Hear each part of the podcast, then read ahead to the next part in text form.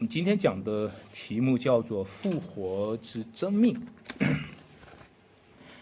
以前呢，古代的皇帝呢，他们被称作是真命天子。什么叫真命天子？意思就是说，这个皇帝呀，他是被天上的上帝真正所命定的。啊，他不仅仅是前一任皇帝啊传位给他的。还是天上的那位神，啊，去命定他是那个真正的皇帝。如果你用简单的去理解什么叫真命的话，你可以说真就是真实，命就是什么生命，对吧？当然，他讲的命定，其实真命天子应该有真正的生命才对，真命天子应该是。这个真正的生命哦，是应该有能力从死里复活，这个才叫真命天子，对吧？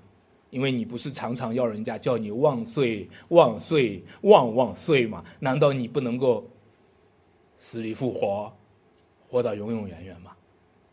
但是很遗憾哦，今天没有直到今天，历史历代的皇帝没有一个活到万岁。也没有哪一个从死里复活。直到今天，很多考古考古学家都把皇帝、把万岁的墓子都给挖出来，开发成旅游项目了，他还没有复活。但是我们今天所读到的这一这一段经文里面，有一位真命天子、真命的神的儿子，真正的从死里复活了。他的命是真的，他的生命是真的，他的使命。也是真的，所以这样一位耶稣基督真正的君王，这他体现了他是真正的生命和真正的复活，他就告诉别人，他用他的复活以大能显明他是神的儿子，他是天子，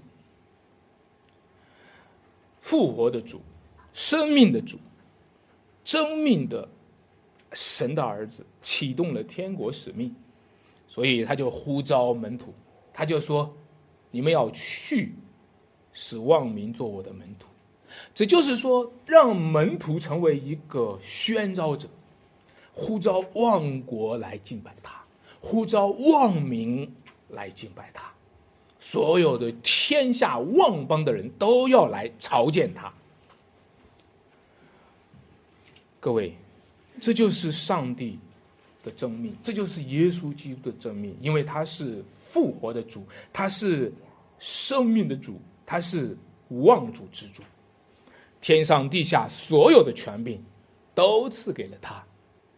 到他再来的时候，这一切将显明出来。我从三个方面和大家去讲啊，第一个叫做复活的见证，就是讲耶稣真的复活了吗？有什么见证见证了他的复活呢？如果说耶稣是真命的耶稣，他的生命就是真的，他的复活也是真的，对吧？如果他的复活是真的，拿什么来见证？就是什么叫真？称称称之为真，就是他有见证。如果没有见证，他就不不配叫做真。有时候你说这个人真是的，其实就是。这不是一次性的事，这是多次性的呈现。他真是的，耶稣真的复活了。在耶稣的生命上，他是一个真正的生命啊。其实，耶稣钉十字架为什么要钉十字架呢？其实钉十字架的过程就是在检验耶稣的生命是不是真正的生命。哎，生命有真有假吗？是的。什么样的生命叫做真实的真实的生命呢？什么样的生命就叫假生命呢？你造一个木头，你摆在那儿，你叫他神，你叫他爷爷，这肯定是假的。但是什么样的生命就叫真实的生命呢？第一个真实的生命呢，就是他遭到打击的时候他会受伤，这个叫真正的生命。他遭到打击的时候他会疼痛，这个叫真正生命。甚至他遭到打击的时候，他会被杀害，这个叫真正的生命。如果他打击的时候他也不疼，他也不痒，这个不叫真正的生命，他不具有生命。在耶稣的身上，耶稣遭到了打击，耶稣遭到了唾弃，耶稣遭到了杀害，因为他是一个真正的生命，他被杀死了，因为他是一个真正的生命。但是第二个，什么叫真正的生命？就是这个死了的生命还可以复活，这个叫真正的生命。如果死了却不能够复活，他是真正的生命吗？我说可以说他是真正的生命，但是他的这个生命不够真，或者说。用我们中国人的话，这是这样被杀了就会死的命呢，叫做小命，啊，你说有时候我们会说他小命一条，被杀了就会死的命就叫做小命。如果你地上有一个蚂蚁，轻轻一捏就死了，这叫小命一条。如果一个人被杀了就会死，死了的这个命叫做小命一条。你说这样小命一条是不是真正的生命呢？它是。但是它的真实是片段的真实，它就是从生下来到死的这一段叫真实，然后其他的就不叫真实。但是主耶稣基督却复活了，他复活就显明他的生命可不是小命，他是大命。有时候有的人就会说：“我这个人命大，我这个人福大命大。”哎，为什么你福大命大？你怎么说你命大呢？哎，我上次经历了一个巨大的车祸，我都没死啊。哦，某一年被人家拿石头、拿拿木头砸到我头上，嗯没死啊。这个都，你看我这个人命大，但是你的命再大还是会死，对吧？有一个人的生命真正的大过了死的，就是耶稣。除了他以外，没有谁的命能大过了死。耶稣基督他的命比死更大。耶稣基督他的命是昔在、今在、永在。的生命，耶稣基督他的命是上帝永生神的生命，各位，这叫真正的生命。今天我们讲到耶稣的复活的时候，终于讨论到这个题目，叫复活是不是真的？复活是不是真的？终于提上了这个议程。说实话，今天你都没有机会去讨论，没有机会把它去提上议程，甚至。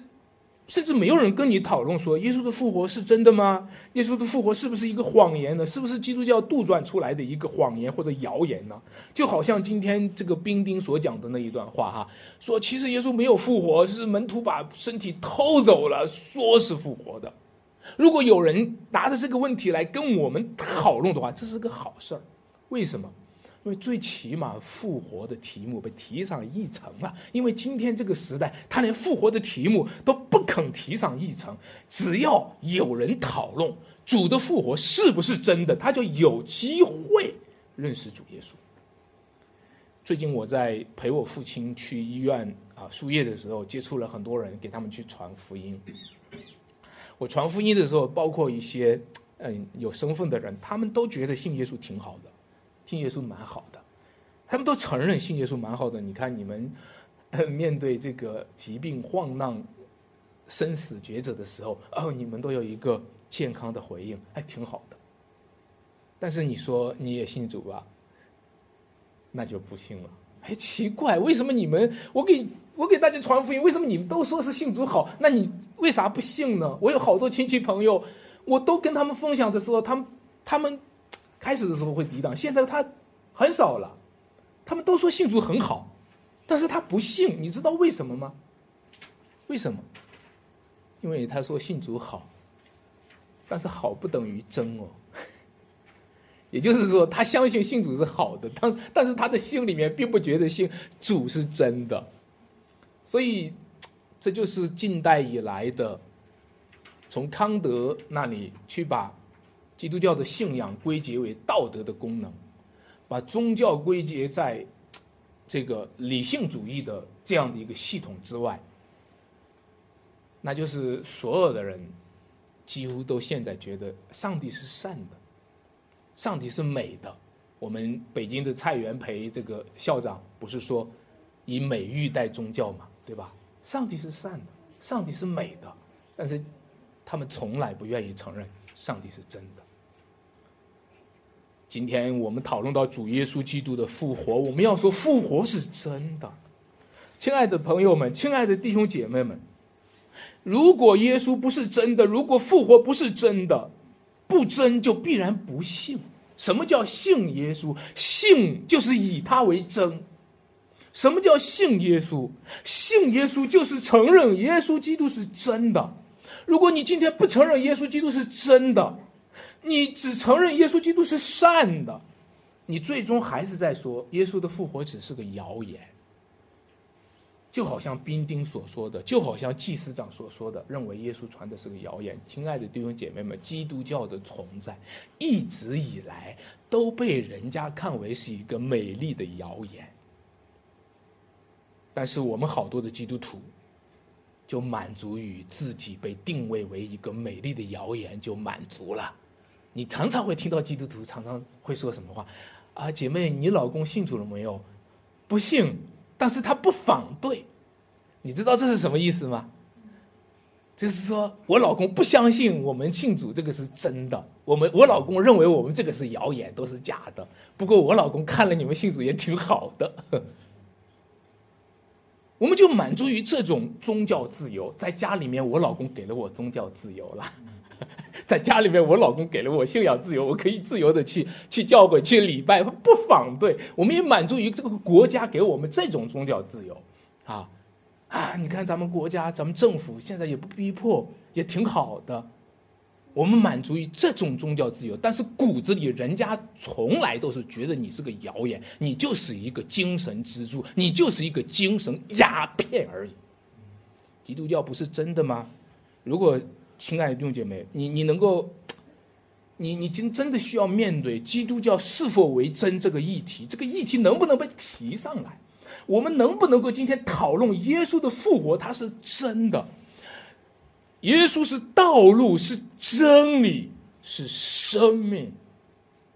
在这段经文里面，各位，我们看到了关于复活的见证，有两个见证，一个就是妇女。当时候耶稣这个复活节的早晨，对吧？复活主日的早晨，几个妇女来看耶稣，发现坟墓已经开了，啊，发现天使告诉他们说，他不在这里，他已经复活了，照他所说的。妇女们他们见证说复活是真的，然后他们遇到了耶稣，他们抱着他的脚拜他。但是除了妇女的见证，还有谁的见证啊？还有谁的见证啊？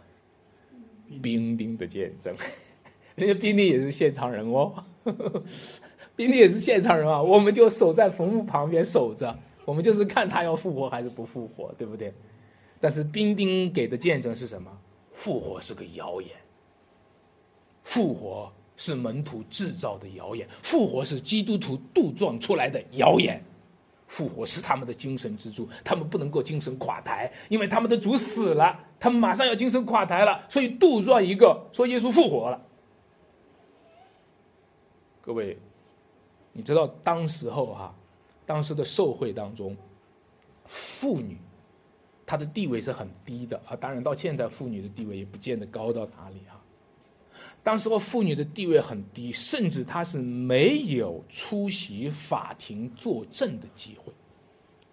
就是说，妇女的见证没人信。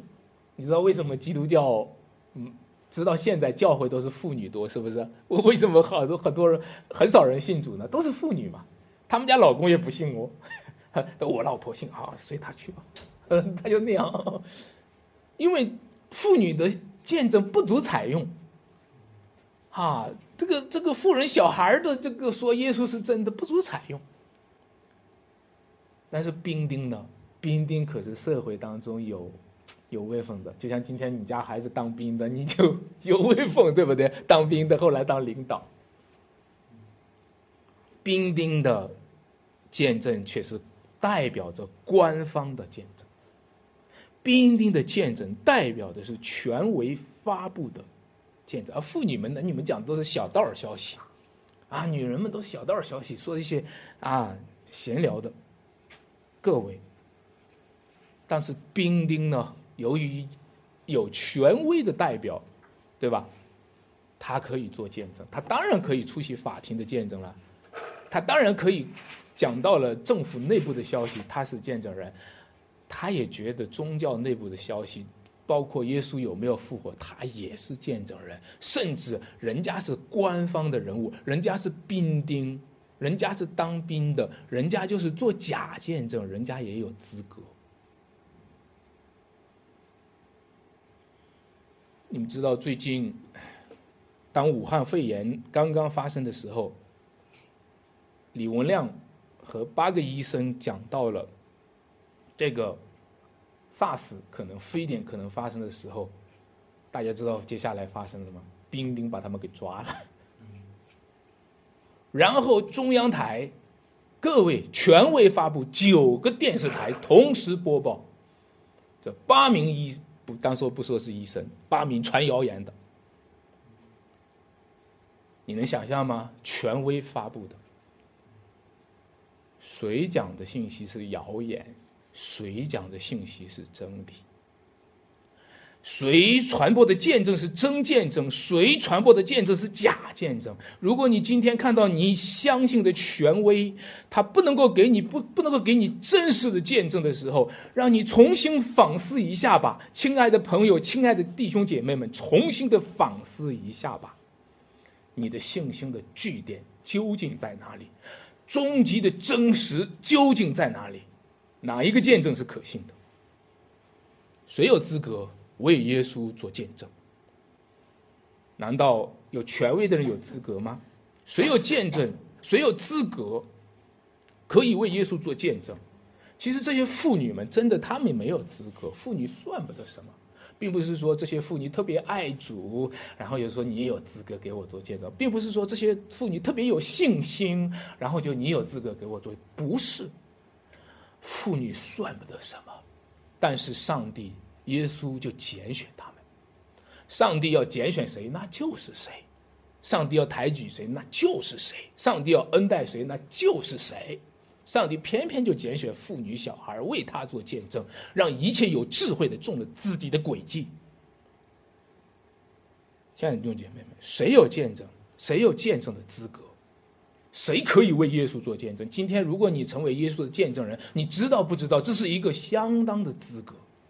如果今天你成为耶稣基督的见证人，做基基督徒，你能够代表基督做见证，你知道不知道？这是被拣选、蒙恩典的一个特别的地位。在基本的常理上，怎么样的人可以做见证呢？见证的前提就是看见，没有看见，哪有见证？对不对？但我们要说，看见的前提是什么？当妇女们看见了耶稣复活了，对吧？但我们要说看见的前提是什么？看见的前提是显现。如果主不向他们显现，他永远也看不见。谁有权柄做见证？谁能够成为耶稣复活的见证人？就是那耶稣向他们显现。显现让他们看见，不仅不仅让他们的眼睛看见，而且让他们的信心看见，他们的信心就认定了他就是主，他就是神的儿子，他就是基督，他就是他所预言的那一位。我们的心里面深深的认定他是真理，这样的人才有资格为主做见证。你说兵丁们看见了没有啊？看见了。但他们还是没有资格，因为他们的眼睛看见了，他们的心中被蒙蔽了。他们的眼睛是看见的，他们的信心是蒙蔽的。他们被自己的社会环境、既得利益蒙蔽了，他们被那些官僚系统给蒙蔽了。他们的眼睛看见了，他们的信心里面都是不幸、不幸的恶行，用不幸的恶行来解释所有看见的资讯。所以。他们用这些利益系统，最后成为了一个假见证的破坏者。他们倒是拥有了做假见证的资格，因为他是第一现场人。所以弟兄姐妹们，今天你信不信耶稣呢？你信不信耶稣呢？我在呼召你信不信耶稣呢？你知道信耶稣和不信耶稣的本质区别是什么吗？你信耶稣和不信耶稣的本质区别。就是你对真见证在领受，还是在对假见证在领受？你领受的是真见证，你领受的还是一个谣言？你信不信耶稣？你信耶稣，就是领受从耶稣这里来的见证；你信耶稣，就是领受凡是从耶稣那里传承者的见证。你信耶稣，就是信跟随耶稣的教会和他的门徒的见证。但是你不信耶稣，你说我不信耶稣，我啥都不信。不，你信了假见证，你信了那些权威发布的谣言，因为他们写进了历史书，写进了教科书，写进了官方的新闻里。你信了那些假见证。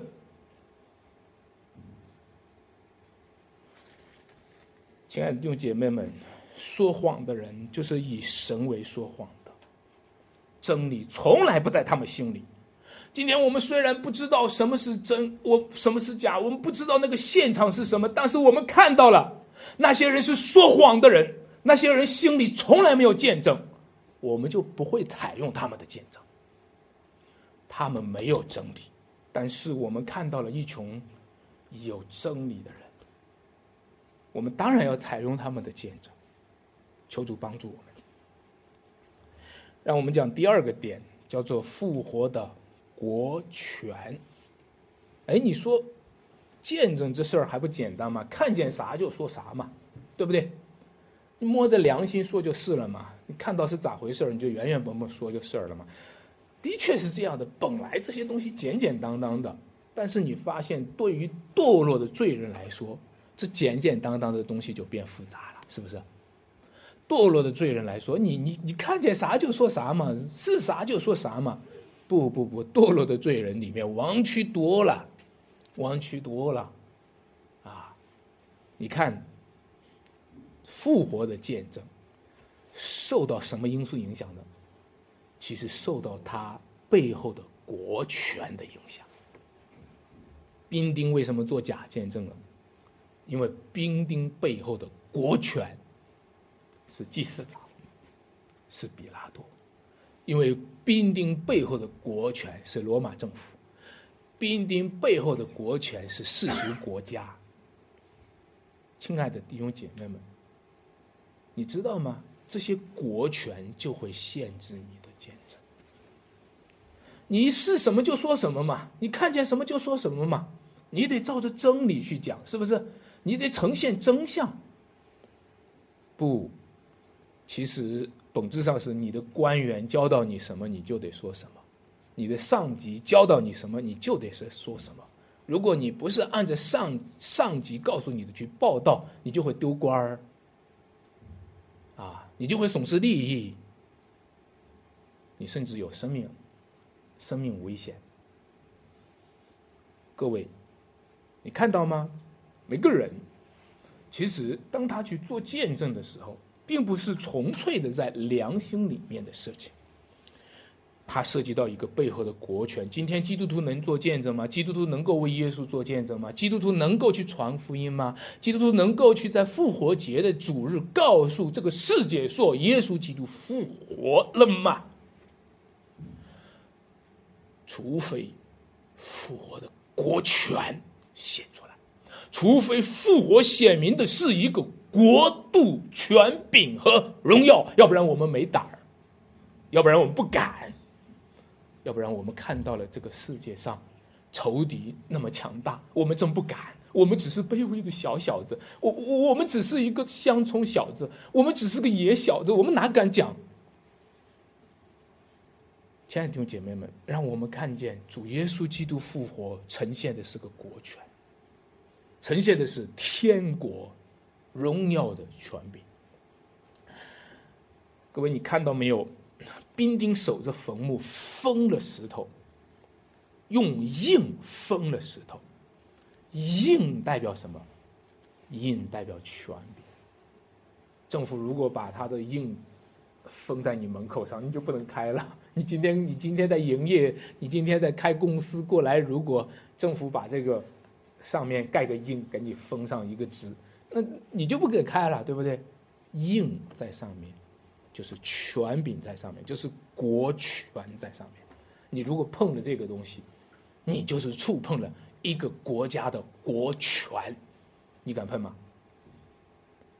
但是今天奇怪的是，他把这个这个印给封到了墓上，哦，不是封到了公司的门口上啊，他把这个封到了墓，封到耶稣的墓上，就是王一牧师讲的未经批准，不准复活，啊，这个在那个达赖喇嘛在那个西藏是现在是未经批准不准转世的哈，啊，在在在在藏传佛教不得不接受这个。这个国权了，亲爱的弟兄姐妹们，你看到吗？这世俗的权柄介入到属灵的领域了，这世俗的权柄开始管天了，开始管地了，开始管复活了，这就是教会受逼迫的原因。亲爱的弟兄姐妹们，这就是教会受逼迫的原因，因为世俗的权柄已经被夸大到成为神的权柄。世俗的权柄已经开始可以管神了。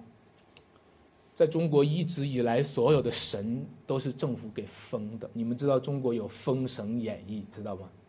所有的神都是政府封的。哪个人死了，然后皇帝发发个诏书，把他封为神，一个一个的神就这么出现了。世俗的权柄管天管地，开始管神管鬼。亲爱的弟兄姐妹们，你觉得你有一个宗教信仰有意义吗？在这个世界上，什么是宗教信仰的？没有意义。但是，当世俗的权柄开始要镇压一切的神明的时候，如果那些神明是假神的话，做得很好。但是，如果你现在开始要镇压一个真神，你就要小心了。如果耶稣的复活是真的，如果耶稣基督是神的儿子，是真命的神的儿子，你就要小心了，因为你现在不是把你把自己当做神一样的去管理这一切的时候，你知道不知道？你背后正在被魔鬼操纵，成为死权的奴隶。当耶稣要复活的时候，你却代表着死权阻挡他的复活。当耶稣的复活的佳音要传遍全世界的时候，你却代表着死权的权势来阻挡复活的佳音传给全世界。你正在做死权的奴隶。各位，让我们今天来看，在这一段经文里面，生命的权柄和死亡的权柄发生了一个冲击，发生了一个冲撞。当兵丁看守坟墓的时候，忽然地大震动，忽然石头被拱开，坟墓开了，耶稣复活了，天使坐在那个石头上。看守的兵丁怎么样呢？啊，惊吓，是不是吓得乱长，像死了一样？为什么？因为他遇到了一个极大的权柄。比他封在墓上的那个硬的权柄更大的权柄。如果你是一个站岗的人，你是一个放哨的人，哈，是谁支派你？领导来支派你放哨的，对不对？你站在那儿放哨的时候，我得听话，领导让我放哨，我要不听话，我很害怕我的领导，是不是？但是忽然敌人攻打来了，我问你，这个时候你害怕敌人还是害怕领导？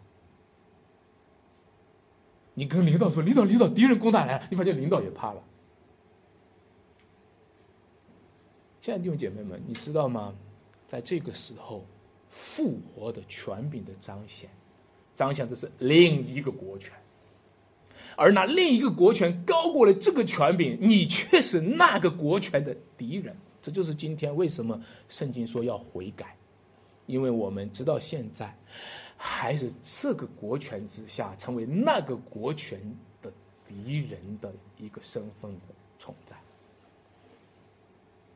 所以，我常常在想，中国人会惧怕这个，惧怕那个。晚上的时候不敢出去，啊，不敢啊，这个一个人睡觉，啊，我们如果要是晚上在野地里，在坟墓边啊，要是像兵丁一样守在那儿，肯定会惧怕。怕什么呢？呃，你要 我害怕，怕什么呢？有什么好怕好怕的？你要真正问这句问题，还是值得推敲推敲。怕什么呢？怕什么呢？怕我领导，怕领导让我在这儿，我不敢不在这儿。怕什么呢？怕会不会有鬼呀？会不会有死人啦？但是我们总之怕的，就是一个陌生世界的权柄，对吧？但是今天有一个陌生世界的权柄显明的，不是鬼的权柄，不是死人的权柄，是活人的权柄，是超过死亡的复活的权柄。这个怕和那个怕鬼怕死人的怕是不一样。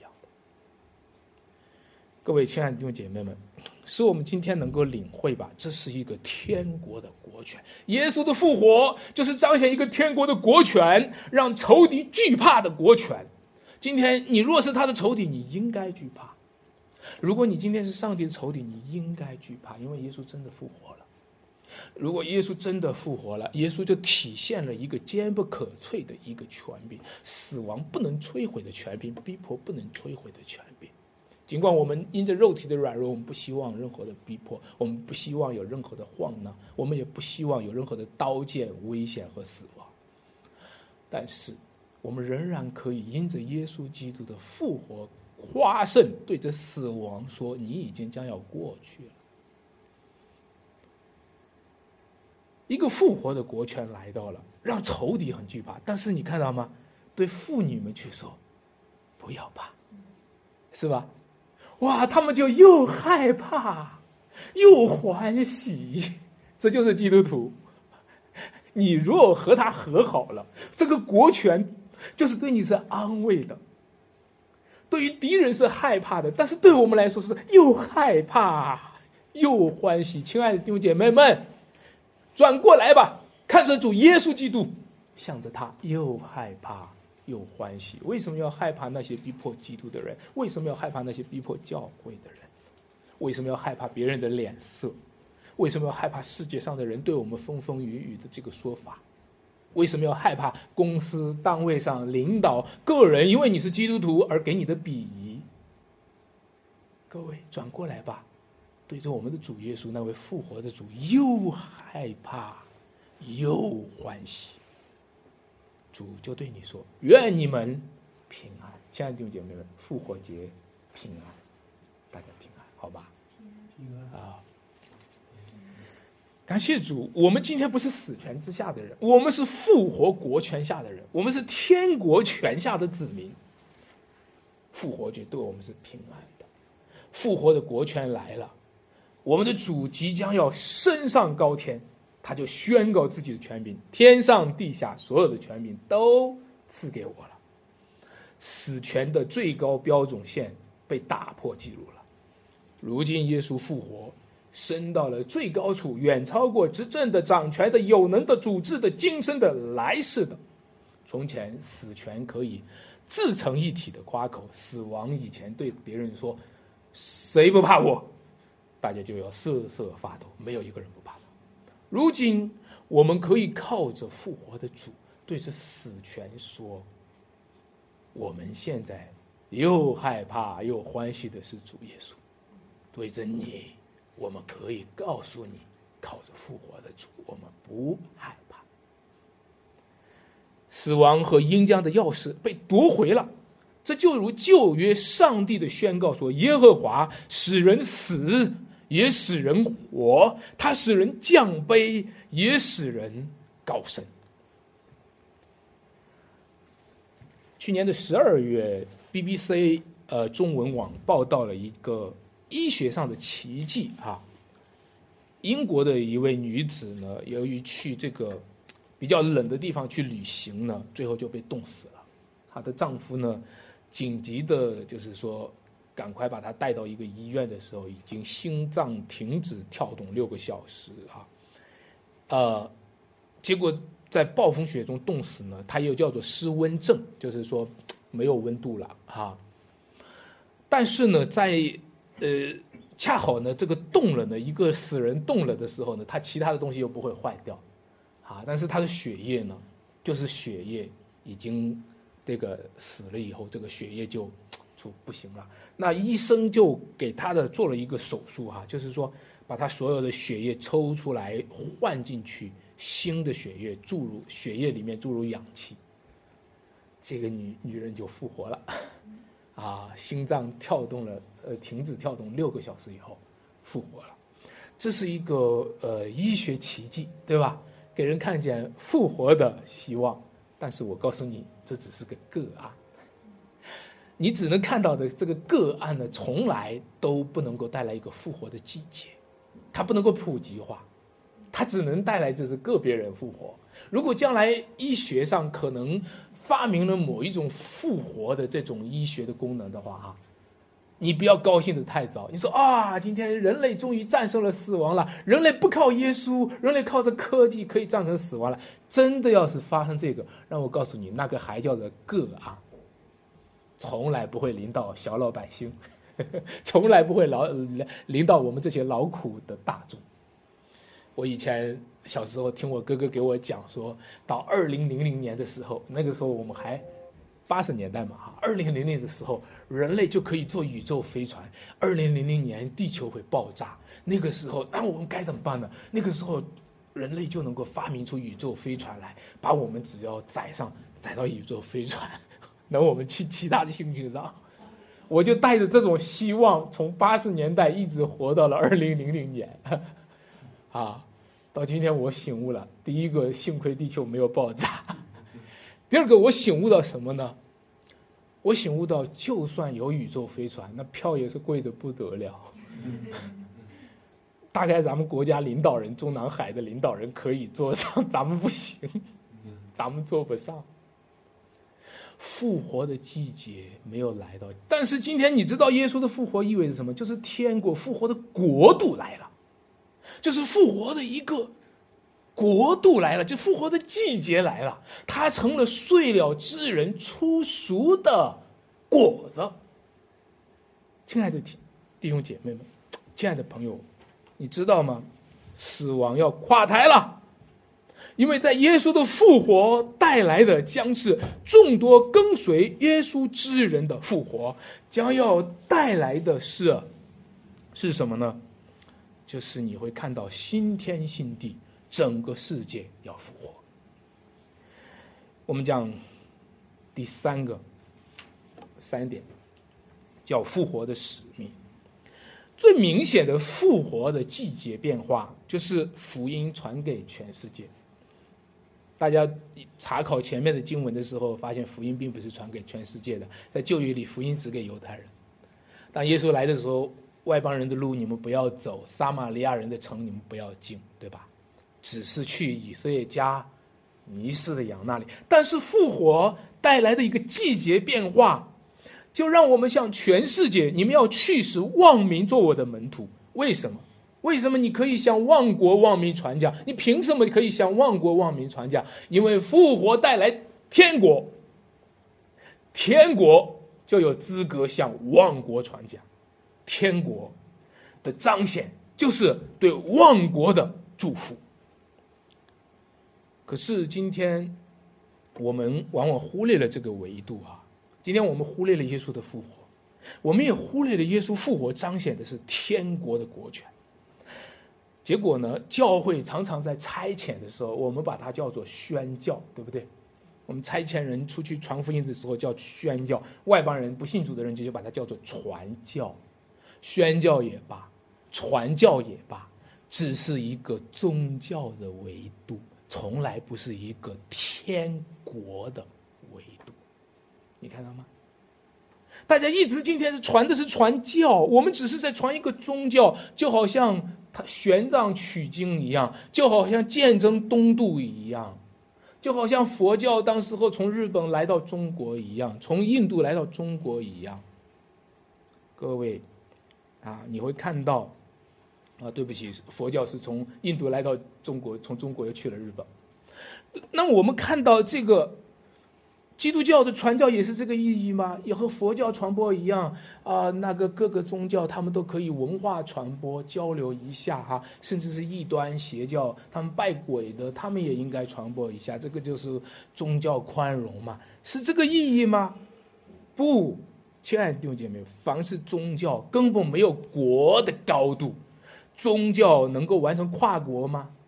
如果你只是一个小小的宗教，你只是小小的流派，你有什么资格去跨国呢？如果你只是一个小小的流派，你只是一个混乱的一个小小家子气的东西，你凭什么去跨国呢？去忘国忘民当中呢？你跨国就叫做走私，你跨国就叫做偷渡，你跨国就叫做非法传教、非法聚会。这是今天。我们常常受受到的家庭教会常常受到的称呼，对吗？为什么？因为你一直没有天国的维度，你只有宗教的维度，你只有一个宗教的维度，就是国法大于教规。国家让你信，你就得信；国家你不让你信，就不能信。因为国法大于教规，宗教你有多大的高度啊？你不过就是一个宗教而已，对不对？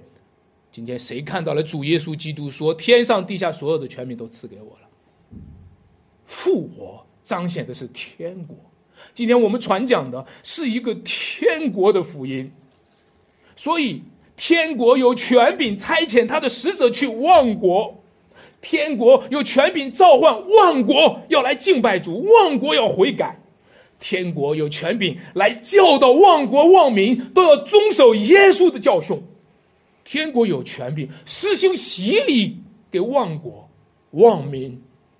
归于父子圣灵的名下。各位，只有你彰显出天国的维维度来，你才像一个教会，你才像一个真教会。真教会的生粮才是有气魄的。耶稣复活以后，他约了他的门徒到加利利去见面。哎，这个地点也有意思，在整个的福音书里面，大家如果读马太福音的话，你会发现马太福音总体的路线是从加利利去到耶路撒冷，对不对？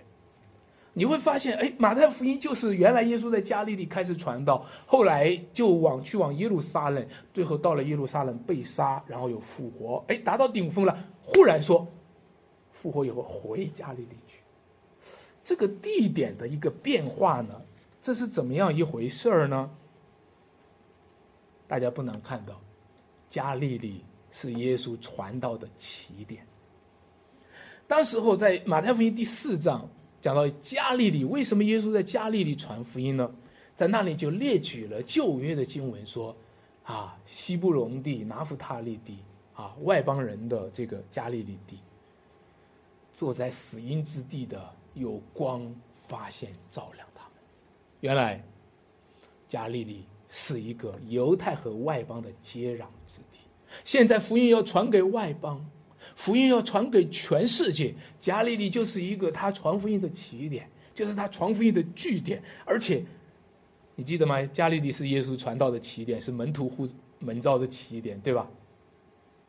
而且，耶稣那个时候传的福音是什么？记得吗？在加利利，他讲的什么？讲什么了？天国近了，你们要悔改。你知道吗？复活带来的就是天国，复活带来的就是天国近了。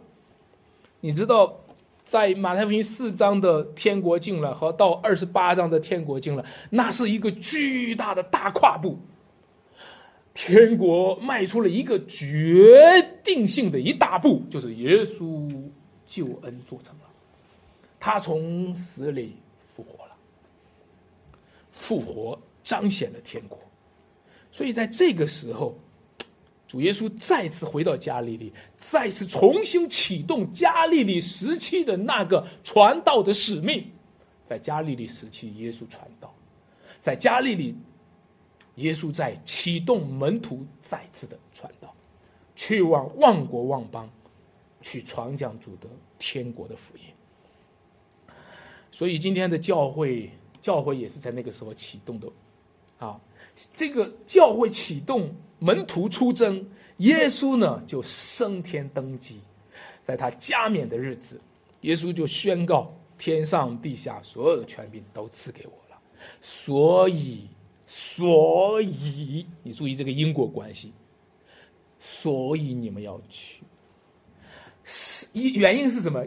因就是天上地下所有的权柄都赐给我，所以你们要去。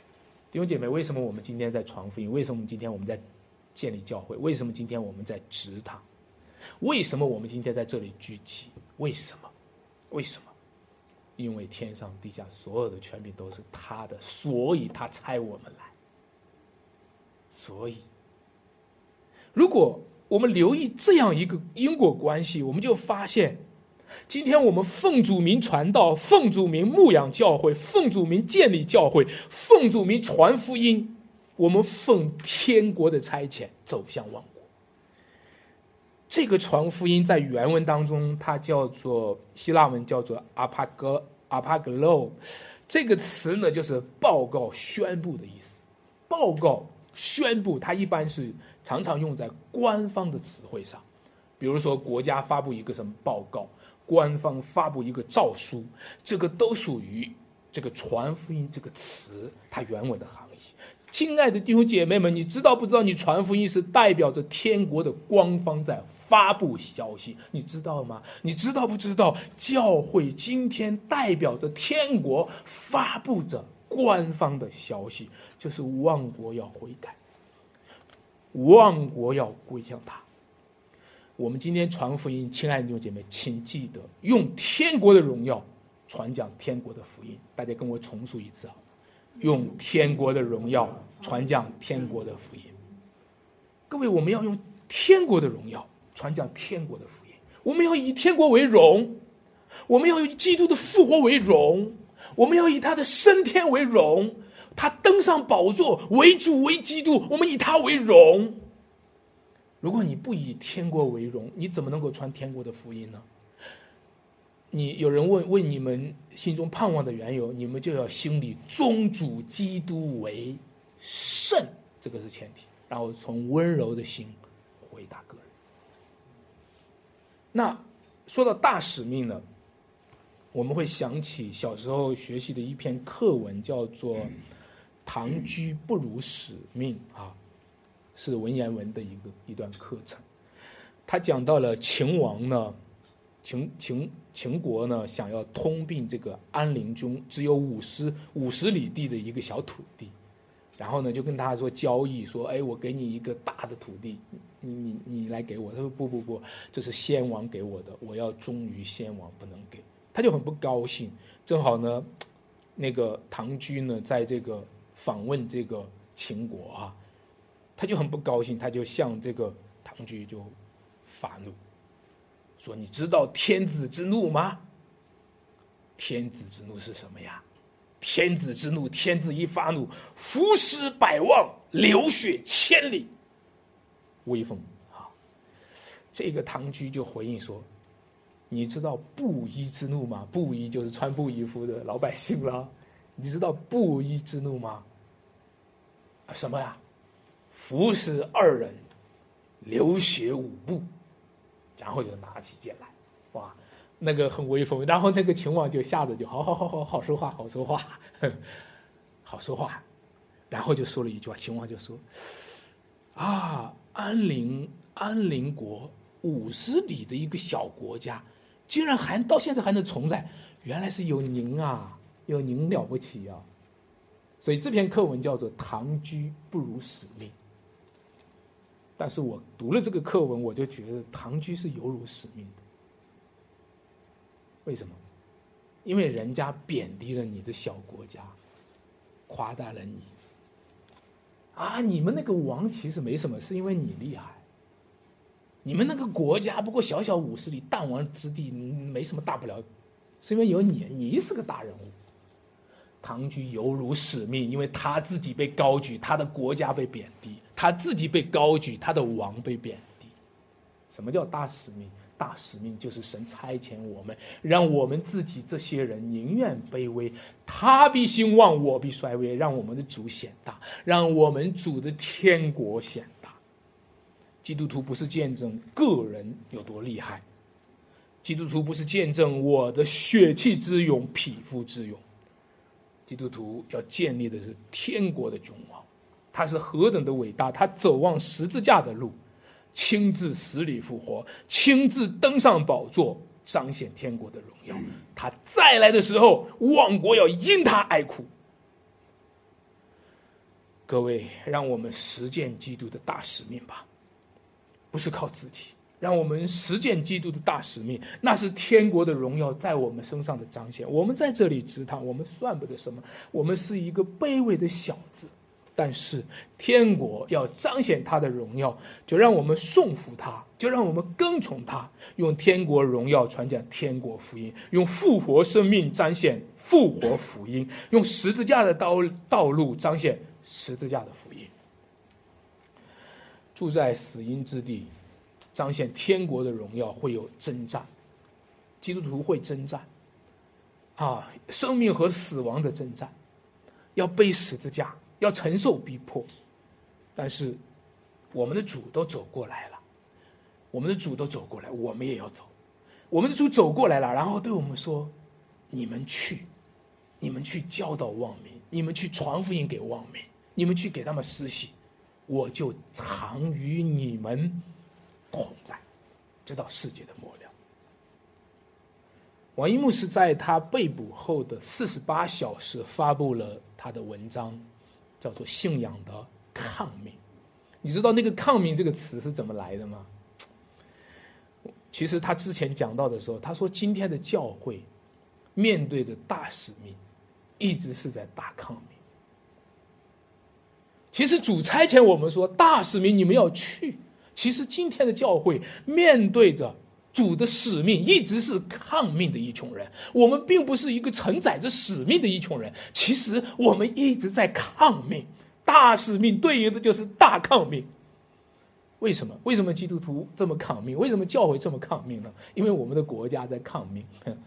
因为我们的政府在抗命，因为我们周围的文化在抗命，因为旁边我们的亲戚朋友都在抗命。因为当基督的大使命领导这个世界的时候，我充满了对基督大使命的大抗命。所以王一牧师就扮演了这个角色，他就成为对抗命者的抗命。这就是他写那篇文章，叫做《信仰的抗命》。其实，在这个时代，也许我们真的做不了什么事情。就直到今天，中国的教会都不能够自主的去去宣教、去拆传。直到现在，中国的教会其实一直面对的是如何与抗命的群体抗命。亲爱的弟兄姐妹们，你知道吗？我们受到聚会的限制，其实就是。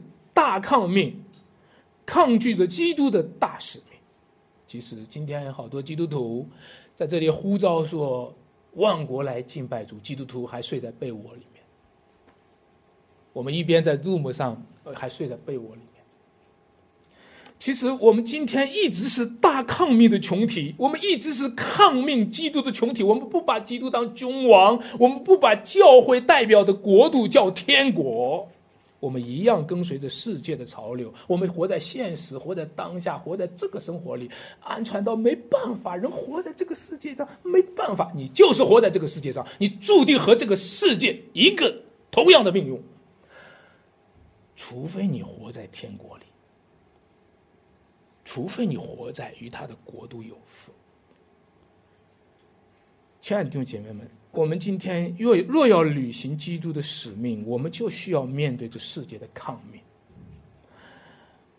如果唐居不如使命，就让基督徒也不如使命，就让他的教会不如使命，在主的呼召当中前往，在主的差遣中出发。主耶稣基督的复活是不是真的呢？这影响到天国是不是真的？